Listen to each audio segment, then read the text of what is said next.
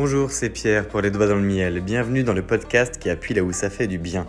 Nous sommes dans la saison 6, la conscience collective, où nous allons littéralement faire un pas de côté pour, devinez quoi, eh bien, faire la guerre à la guerre. Mais avant d'être capable de perdre notre individualité pour poursuivre le rêve de l'humanité, c'est-à-dire vaincre la mort, eh bien, nous allons commencer déjà par nous émanciper de nos modèles mentaux très individualistes en commençant par cet épisode numéro 4 de la saison 6 dédié au plein potentiel. Puisque nous allons arriver à la fin de cette saison sur une sorte, une forme d'émancipation collective, eh bien, pour euh, vivre notre plein potentiel, à la fois comme un éveil et comme cette fameuse métamorphose beaucoup, beaucoup abordée dans la saison 5, comme une chenille qui se transforme en papillon et c'est rien de le dire, eh bien nous allons commencer par parler de plein potentiel.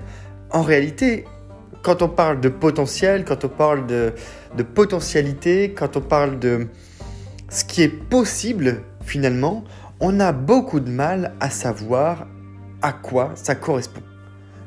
En quantité En qualité Est-ce que c'est même quantifiable? De quoi est-ce qu'on parle quand on parle de potentiel? Franchement, je dois vous avouer que ça fait dix ans que je me pose la question. Je me la suis posée de plein de manières et pas avec les mêmes niveaux de maturité euh, au fur et à mesure des années. Et je n'en parlerai encore pas de la même manière exactement d'ici 6 mois, d'ici un an et d'ici 5 ans. En revanche, je sais que pour beaucoup de gens, ça représente une sorte de quête des infinis, une quête de l'infini, une quête sans fin.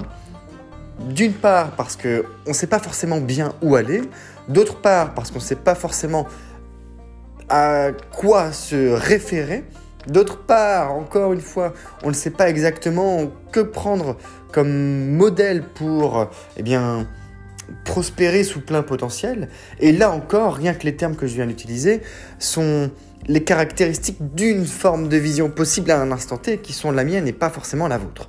Rien que le fait d'y attacher le, terme de prospérer au potentiel, euh, bah, ça reste un modèle mental parmi d'autres.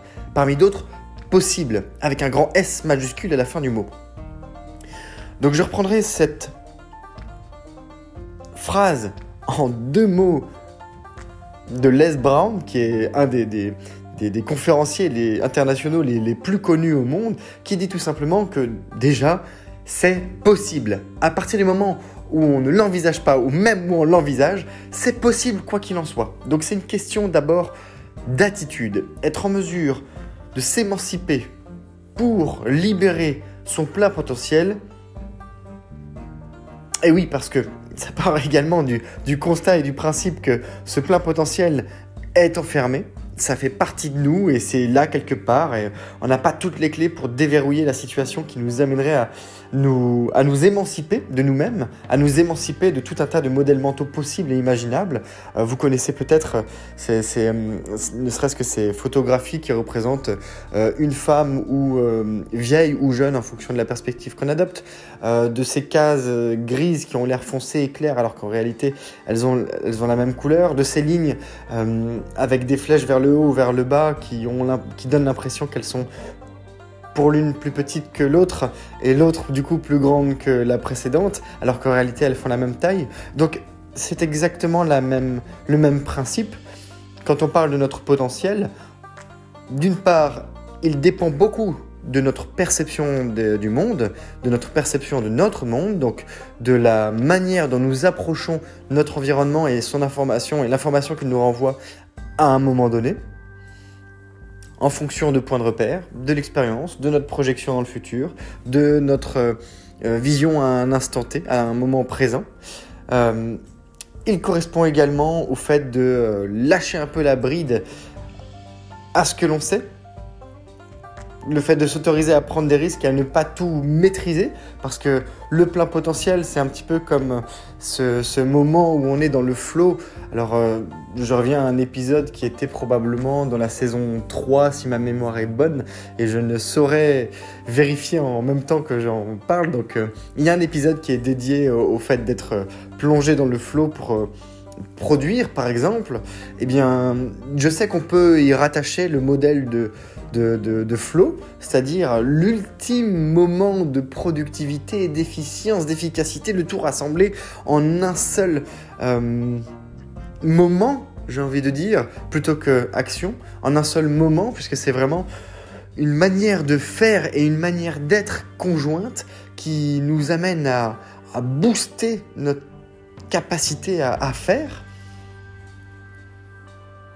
en oubliant presque parfois ce qui vient de se passer, où on, est tellement plongé dans, dans, dans l'instant présent que euh, on se rend compte quelques minutes ou quelques heures après que waouh, on a déjà fait tout ça et on n'a pas vu le temps passer. Donc je ne vais pas redévelopper cette, euh, cette notion de flow non plus. Dans le sens où ce n'est qu'un des éléments qui sont à traiter quand on veut parler de potentiel, je pense. Et hum, on a déjà abordé la notion euh, eh bien, dans un épisode précédent courant de la saison 3. D'autre part, la notion de potentiel, elle est simple. Elle est très très simple à définir. C'est-à-dire qu'elle ne s'exprime pas.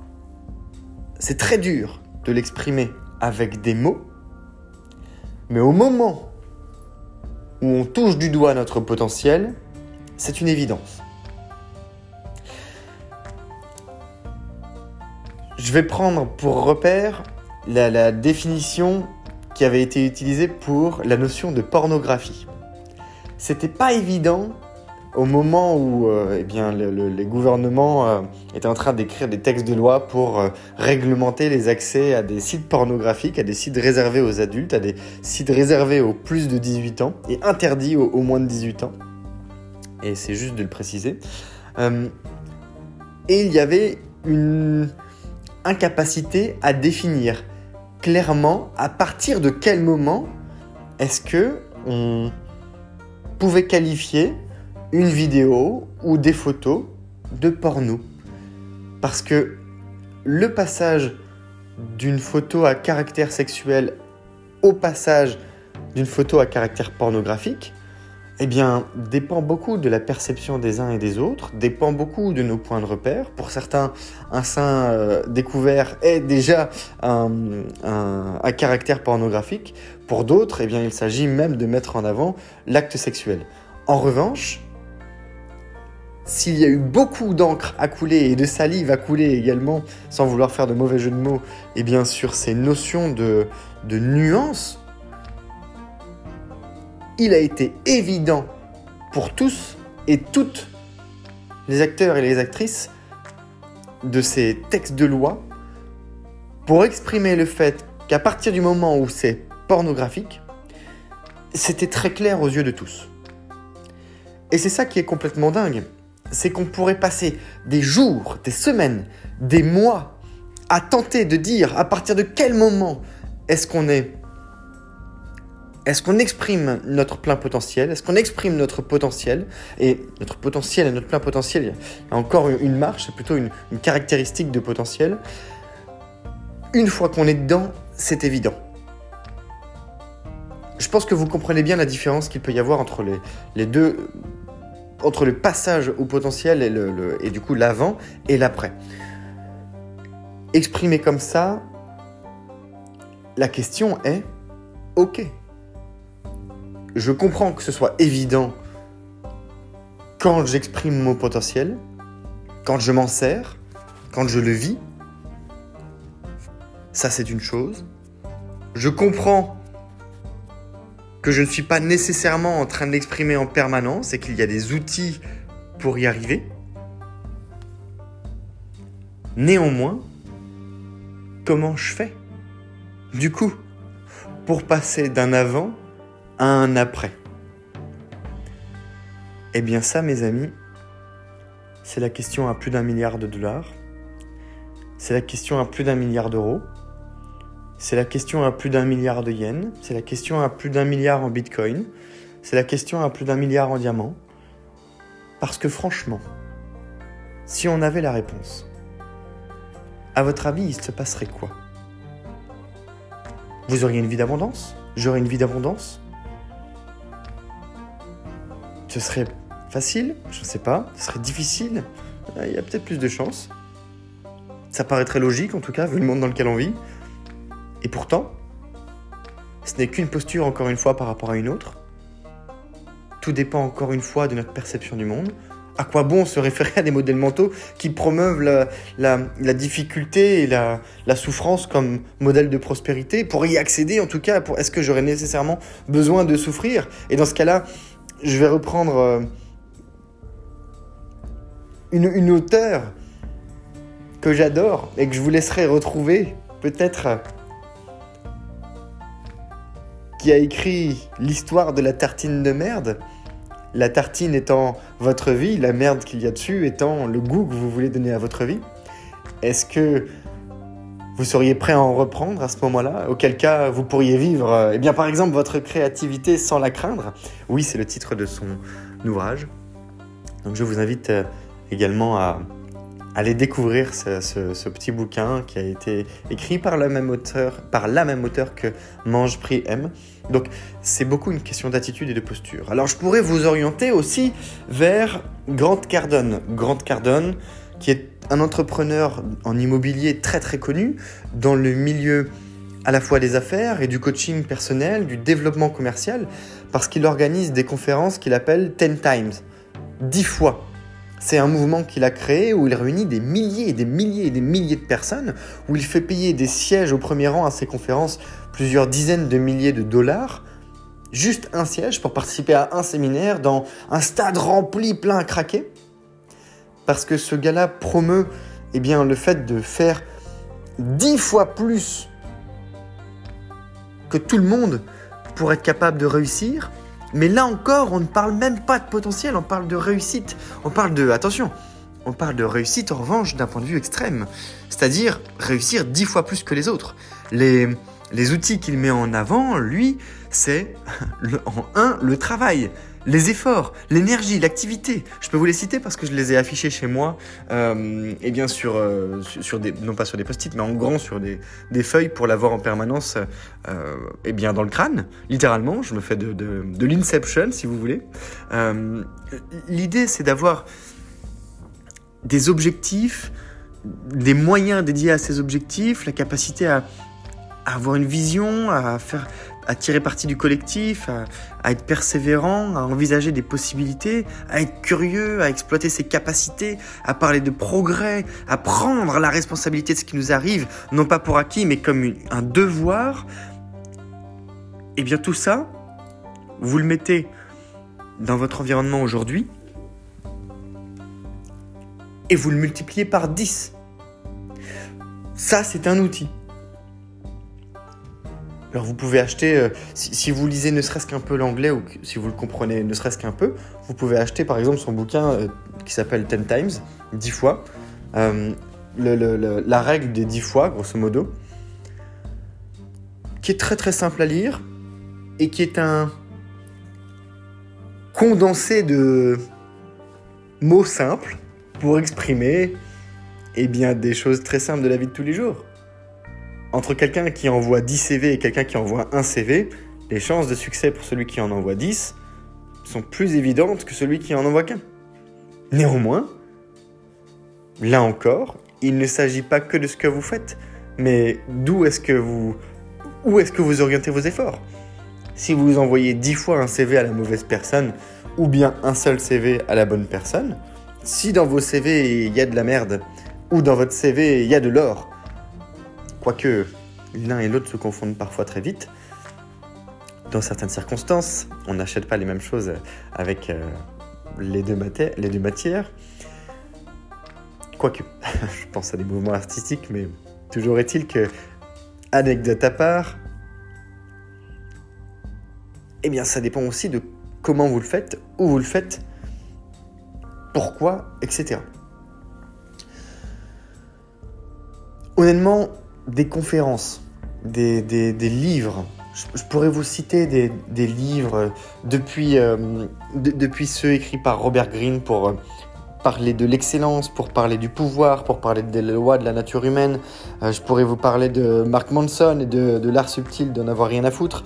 Euh, je pourrais vous parler de Napoléon Hill, de la maîtrise de persuasion, de réfléchissez et devenir riche. D'ailleurs, j'en ai des j'en ai fait des épisodes. Je pourrais vous parler de de, de, Chris Voss pour apprendre à, négocier. Je pourrais vous parler de tout un tas de choses. Je pourrais même aller dans les, les, chez les narcotrafiquants pour euh, parler des modes de production de cocaïne et envisager de le transposer par exemple à l'industrie du coaching ou l'industrie du logiciel.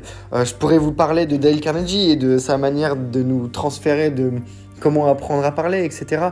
Euh, de, de méthodes, de comment dire, de méthodes complètement nouvelles d'apprentissage via le transurfing par exemple, où je pourrais vous orienter vers euh, Vadim Zeland. Là, j'ai un de ces bouquins euh, sous les yeux qui nous permet d'imaginer un modèle quantique de la réalisation individuelle. Donc c'est encore un bouquin de développement personnel, un de plus parmi des centaines de milliers d'autres. Et pourtant, on peut retrouver encore des, des multimillionnaires, des multimilliardaires. Et là, c'est un point financier que j'utilise, mais qui nous disent que tout ça n'est que bullshit, que tout ça ne sert à rien, que tout ça, eh bien, ça, revient, ça en revient à, Mark Manson que je viens de citer juste il y a quelques secondes, euh, qui nous dit non mais tout ça, l'art subtil d'en avoir rien à foutre. Voilà, on peut aussi en avoir rien à foutre du développement personnel. A priori, a priori, c'est une, c'est une invention euh, de personnes qui étaient capables, en capacité de comprendre à quel point ça pourrait intéresser les gens dans le futur parce que c'est non quantifiable justement. Donc une petite pensée à ce que j'ai dit en introduction. Le développement personnel, par exemple, euh, ne permet pas spécialement d'exploiter son plein potentiel. C'est oui, c'est vrai, ça ouvre des portes. Oui, c'est vrai, ça, permet de se développer. Oui, c'est vrai, ça permet de comprendre. Mais ça saurait avec le nombre de millions de personnes capables de s'investir, d'acheter, de, de, passer du temps, de mettre des efforts à se développer, ça serait, s'il y avait autant de personnes euh, capables d'exprimer son plein potentiel, waouh, ça serait. C'est pas le cas.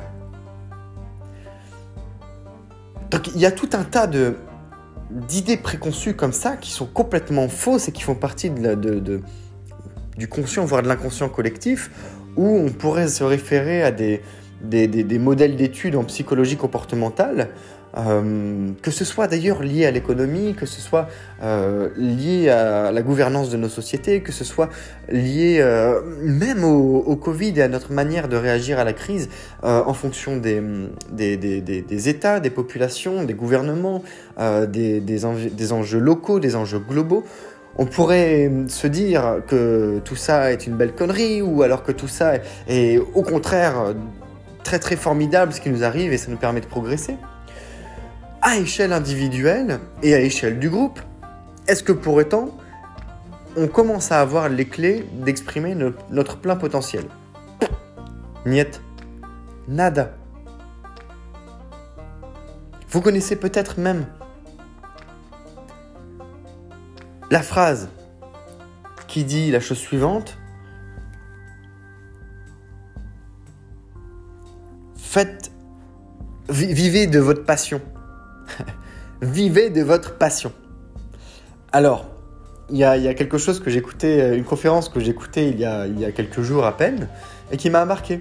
Parce que euh, elle allait à, à contre-courant de tout ce qu'on peut entendre sur la passion économie, par exemple. L'économie liée à la passion, le fait qu'on puisse se transformer, par exemple, en infopreneur ou en entrepreneur lié à une passion en particulier. Par exemple, euh, je suis trompettiste euh, et je, vis de la trompette. Ou bien euh, j'aime écrire et je vis de, l'écriture. Ou bien j'aime coacher et je vis du coaching. Eh bien, oui, on peut en vivre de là exprimer son plein potentiel, tout le monde n'est pas Jay-Z. Tout le monde ne devient pas milliardaire. Ça, c'est du plein potentiel. Ça, c'est, du mec capable d'être quand même un des premiers noirs ou si c'est pas le premier noir même, à devenir milliardaire euh, dans un environnement lié à la musique. Tout le monde n'est pas capable de faire partie du top 1000 des personnes qui sont considérés comme avoir réussi. Et quand bien même on serait considéré comme avoir réussi, sur quelle base est-ce qu'on se positionne? Est-ce que dans ce cas-là, encore une fois, c'est financier? Est-ce que euh, ça pourrait pas être uniquement spirituel? Est-ce que ça pourrait pas être émotionnel?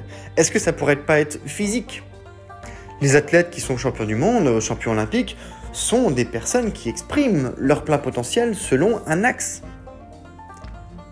Et le nombre d'athlètes qui ensuite dégringolent la cascade des ennuis de la vie quand ils sortent de leur environnement où ils ont toujours su s'exprimer, parce qu'ils n'arrivent pas à rebondir, eh dans l'environnement du travail de tous les jours, par exemple, ou parce qu'ils n'arrivent pas à, prendre, non pas la tangente, mais à faire de leur passage à une vie post-sport de haut niveau un point d'inflexion pour rebondir, pour continuer d'évoluer avec la même, la même excellence, la même exigence.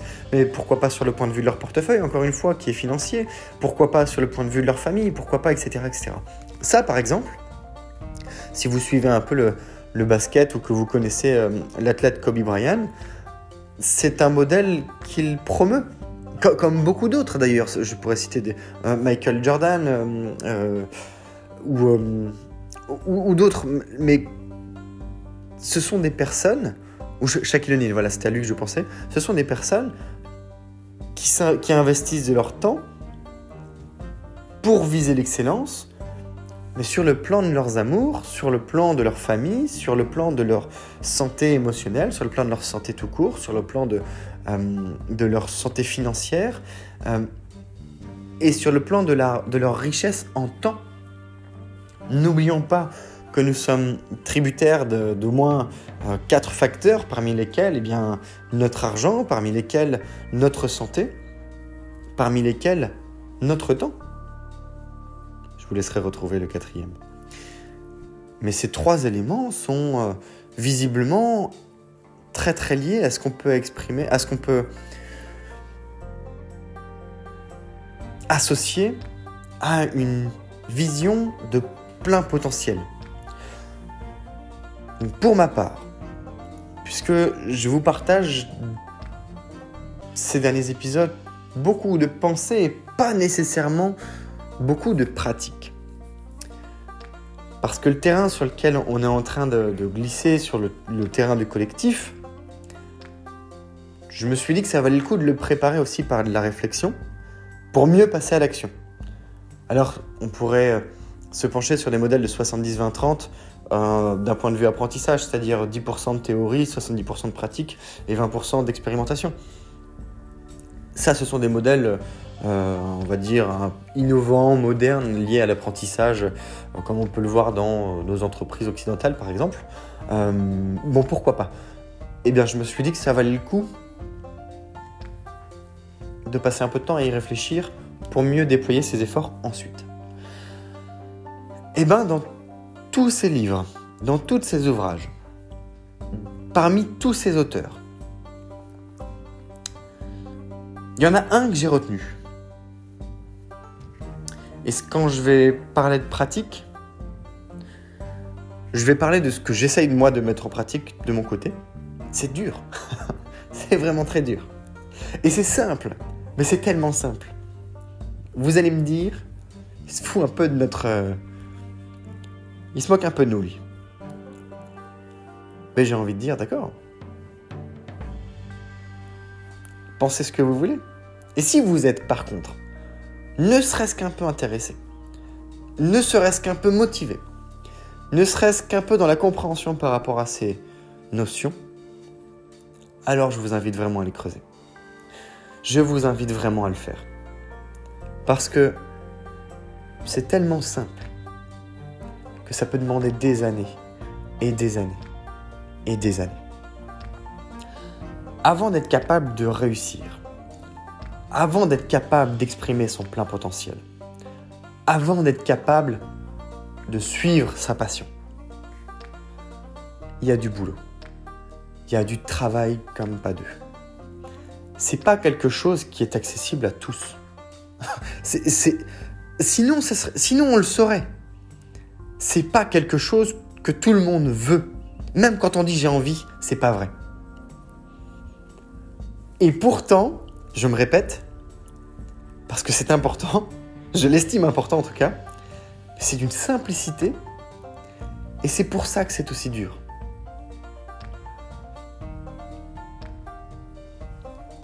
L'auteur que j'ai choisi de conserver pour illustrer ce qu'on peut appeler comme plein potentiel,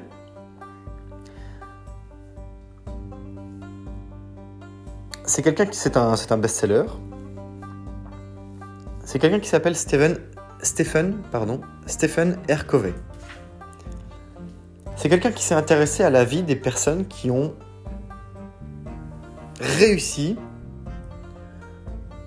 sur le plan international, qui sont considérées comme des personnes ayant réussi dans le monde. Il y a dedans euh, tout un tas de, de gens d'origines diverses et variées. Des blancs, des noirs, des jaunes, des marrons, des oranges, pourquoi pas. Il y a parmi elles des femmes, des hommes, euh, pas de transgenre à ma connaissance, mais euh, incluant tout le monde, vive la diversité. Il y a des vieux, il y a des jeunes, il n'y a pas de discriminant sur le plan de la diversité. Le discriminant étant le plan de la considération liée à la réussite et donc à ce qu'on peut appeler une forme d'expression de notre plein potentiel. Et c'est pour ça que j'utilisais l'exemple de la pornographie tout à l'heure, pour dire que c'est pas nécessairement évident de d'identifier à partir de quel moment est-ce qu'on passe vers notre vers l'usage et, l'expression de notre plein potentiel et du coup vers des résultats qui en découlent. Néanmoins, c'est évident quand on y arrive parce que c'est reconnu même aux yeux même, auprès de, nos détracteurs. Alors il a écrit un, un bouquin dans lequel il y a des outils très sympas qui s'appelle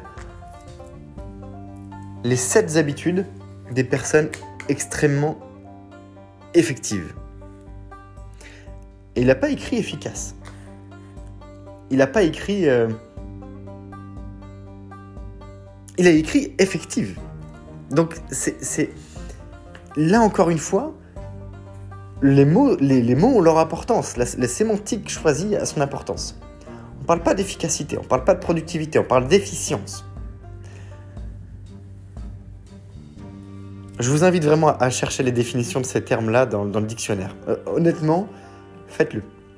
Ça, c'est. Voilà. Si, bah, si je peux vous donner un outil que j'utilise en pratique, c'est de retourner dans le dictionnaire, chercher la définition et la mise en contexte et l'étymologie de mots comme efficience, de mots comme productivité, de mots comme projet, de mots comme anticiper, pour comprendre, pour recomprendre à quoi ça sert de les utiliser et les exprimer dans sa vie de tous les jours. Il a donc écrit ce bouquin parce que ça y parle d'habitude, et parce que c'est probablement le point le plus important de notre vie de tous les jours et la raison qui fait que beaucoup de gens très très compétents passent leur vie à échouer. C'est ce qui fait que beaucoup de gens très très intelligents passent leur vie à, galérer. C'est ce qui fait que beaucoup de gens très très très plein de choses passent leur vie à ne pas réussir, à passer à côté de leur plein potentiel, à passer à côté de tout ce qui fait leur, leur pouvoir humain quelque part. Parce qu'ils n'ont pas les bonnes habitudes. Et c'est pour ça que c'est aussi provocateur même, parce que c'est tellement accessible que c'est de loin quelque chose qui n'est pas accessible à tous. Parce que pour en arriver à exprimer des habitudes de vie qui sont celles de quelqu'un d'extrêmement efficient, ça demande un travail de fou quand on part de loin, je, vous le dis parce que j'ai été maçon, je sais ce que ça fait de gagner un SMIC et à se casser les ongles dans, du parpaing tous les jours. Il y a du boulot. Bon, bah moi je progresse. J'ai des points de repère. Ça peut être mon logement, Ça peut être euh, l'environnement dans lequel je vis, ça peut être mon salaire, ça peut être comment je me sens, ça peut être euh, d'un point de vue spirituel, d'un point de vue émotionnel, d'un point de vue mental, d'un point de vue physique. Est-ce que je gagne des années d'espérance de vie? Est-ce que j'ai du temps supplémentaire pour moi? Ça peut être des choses comme ça.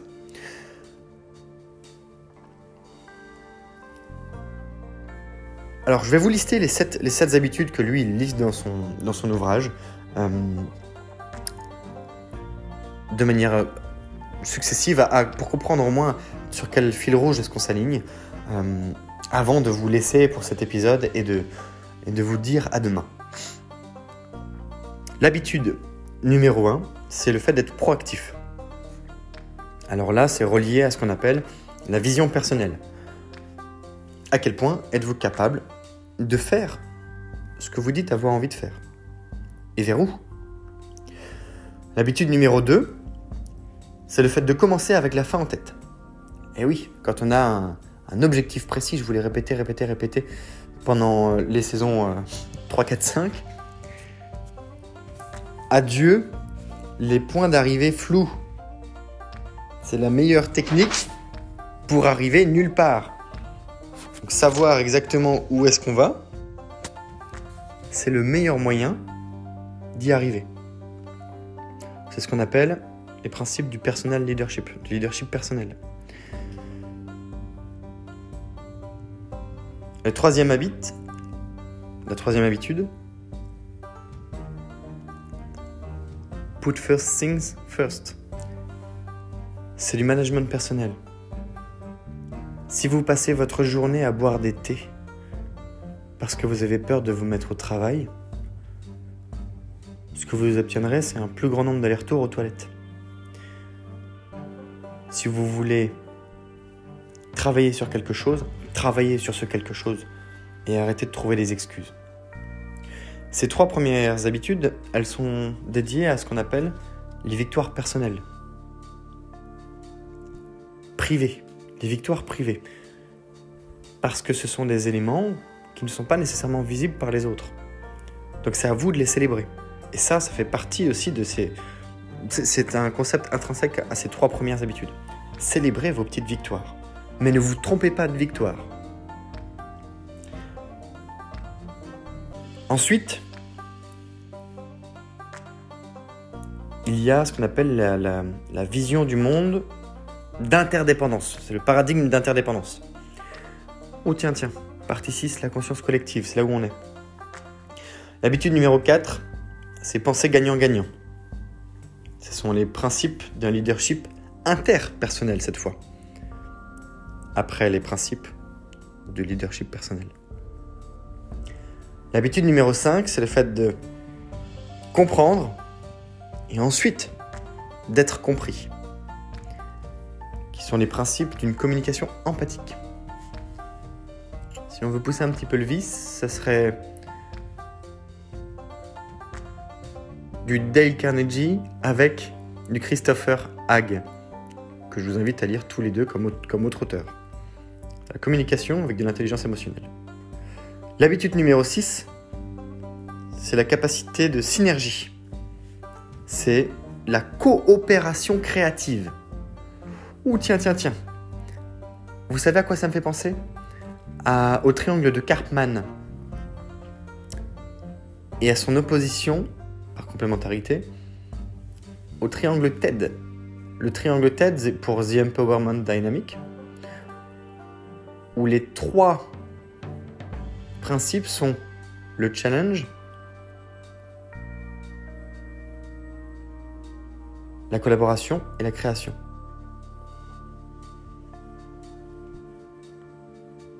Creative Cooperations. C'est l'habitude numéro 6.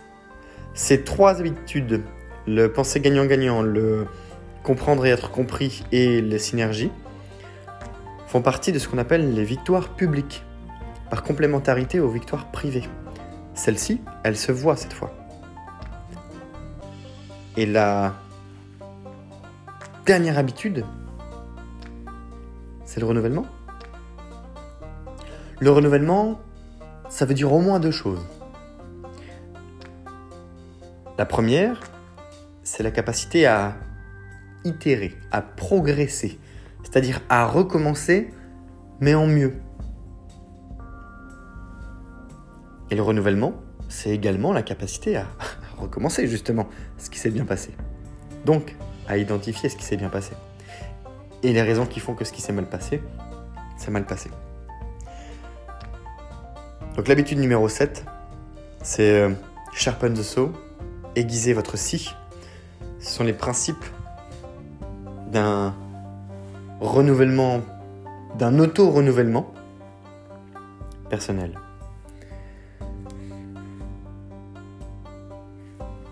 Dans son bouquin, Stephen R. Covey indique tout un tas d'outils, des tableaux, euh, des, méthodes pour agir, sur lesquels honnêtement je ne me suis pas encore beaucoup penché.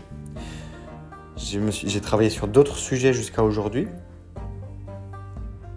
et c'est un sujet sur lequel je suis plus actif depuis quelques semaines. Beaucoup plus actif. Parce que ça fait partie, non pas des basiques, les basiques, ce sont vos modèles mentaux. Si vous n'êtes pas prêt à recevoir ce qui a été écrit dans, un tel livre, par exemple, alors ce, ne sera que de l'information pseudo-digérée. Parce que ce livre a été vendu à plusieurs millions d'exemplaires.